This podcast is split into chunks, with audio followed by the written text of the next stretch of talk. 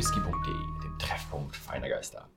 Heute habe ich eine Kentucky-Brennerei, aber sie macht keinen Kentucky Straight Bourbon, sondern sie macht einen Rye Whisky. Und sie nennen es Pre-Prohibition Style. Da merkt man schon, oh, alt. Vor der Prohibition ist äh, vor 1918. Und ja, Pre-Prohibition Style. Warum jetzt Rye und wie ist Rye in Amerika, ja, wie ist das einzuordnen? Ja, in Amerika wird nicht überall das Gleiche angebaut. Es wird natürlich da angebaut, wo was gut wächst, wird genau das angebaut. Ähm, und heutzutage ist so, Idaho ist Kartoffelacker und nördlich ist dann viel Getreide und viel Mais und äh, in Pennsylvania war es früher üblich, Rye anzubauen. Und Pennsylvania war so einer mit der ersten Staaten, die extrem viel Roggen angebaut haben, dadurch auch sehr viel destilliert haben. Und ähm, durch diesen Roggen ist ähm, eben das Getränk Rye in Amerika sehr, sehr stark gewesen. Also es wurde einfach sehr, sehr viel produziert war dadurch relativ preiswert und dadurch haben viele Leute einfach Rye Whisky getrunken. Und erst später ist dann irgendwann Kentucky, ähm, wie heißt's, kolonisiert worden. Also ganz am Anfang war es natürlich alles die Küste, Schiffe sind angekommen, Küste kolonisiert, Virginia, New York, New York, ich glaube früher ist das New Amsterdam, äh, dann so Massachusetts und die ganzen, ganzen kleinen Staaten, also die 13 Kolonien früher waren die ganzen kleinen Staaten, die weiß gar nicht, New Hampshire, irgendwie sowas, so, solche Geschichten.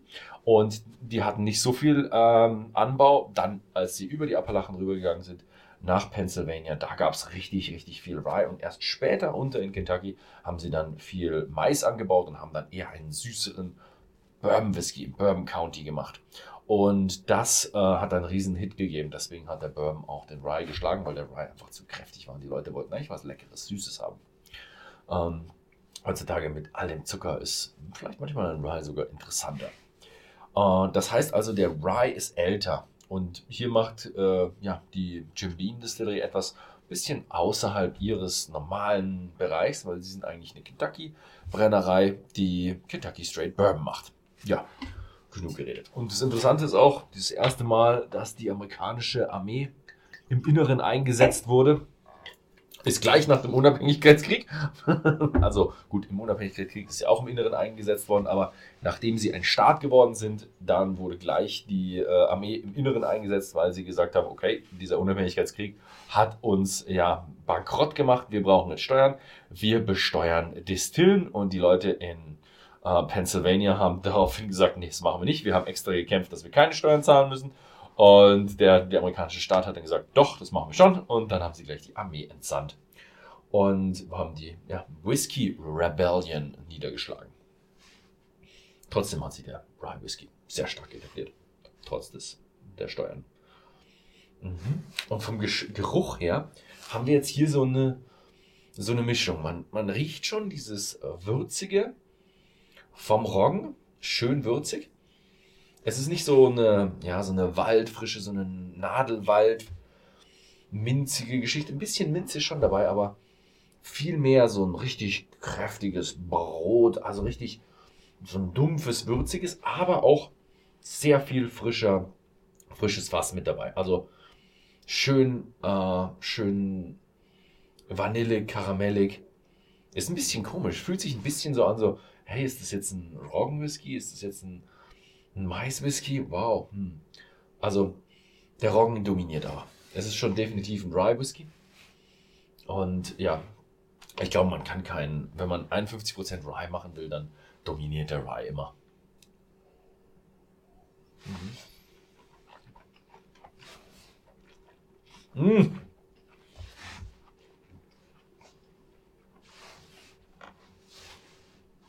Oh, Geruch war er ein bisschen runder, ein bisschen weicher. Im Geschmack kräftig. Also da zeigt er wirklich seinen Roggen-Whisky, seinen Rye-Whisky, Pro, Pre-Prohibition-Style-Geschmack. Der ist richtig, richtig kräftig, richtig aromatisch, richtig würzig, also richtig so mm, mit Ingwer, mit mm, Kardamom, mit, ja, schmeckt wie so ein, so ein kräftiges Roggenbrot, wenn man da reinbeißt. Boah, mm. ah, richtig, richtig gut. Ah, mm. Intensiv, intensiv und weniger, viel weniger von dem Fass. Man hat so eine leichte Süße, mm, sich so in, in den Rändern des Mundes absetzt, aber der Hauptteil ist definitiv oh, Würzigkeit. Also das ist äh, im Geruch versteckt der Rye sich so ein bisschen. Ist er noch nicht so stark. Er ist zwar im Glas, aber noch nicht so stark. Und ja, im Geschmack, da kommt er richtig durch. Mhm. Mhm. Mhm. Schöne Geschichte. Mhm. Ist ein definitiv mehr im Einsteigersortiment oder im, im preiswertigen Sortiment angesehen.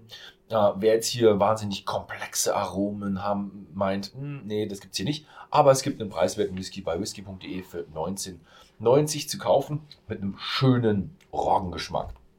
Wie es Jim Beam sagt, Pre-Prohibition Style. Ja, das war's. Vielen Dank fürs Zusehen und bis zum nächsten Mal.